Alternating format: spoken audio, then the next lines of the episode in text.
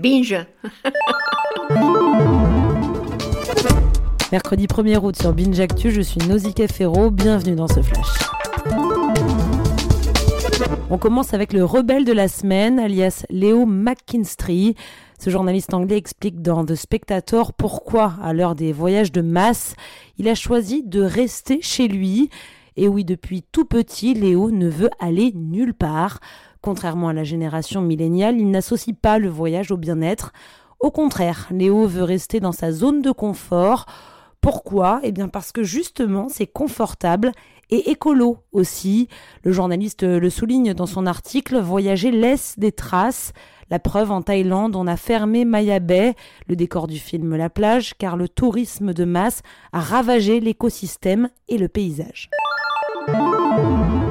Le focus de la semaine est dans les pages de l'âge de fer et il est dédié au métier de facteur. À Marseille, le reporter Nicolas Bérard a suivi la tournée de Serge, facteur depuis 25 ans. Son quotidien en quelques mots, c'est 8 km de marche, 700 foyers, des digicodes à retenir, le numéro 4 qui apparaît trois fois dans cette rue.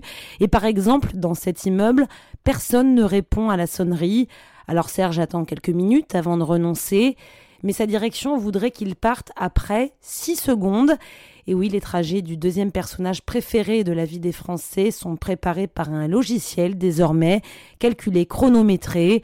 Il faut aller vite, sans prendre en compte le temps social. Cette petite discussion avec Madame Intel, poster la lettre de Monsieur Intel qui a la jambe dans le plâtre. Maintenant, tous ces petits services sont facturés et pas de conversation sans accroche commerciale, c'est la règle.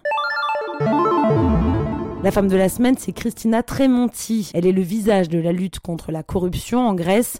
Classée dans le magazine Forbes parmi les 30 personnalités de moins de 30 ans, cette diplômée en sciences politiques à l'université de Yale a choisi de rentrer au pays et de créer en 2012 edosafakelaki.org j'ai donné un bac chiche, une plateforme qui regroupe des récits de corruption.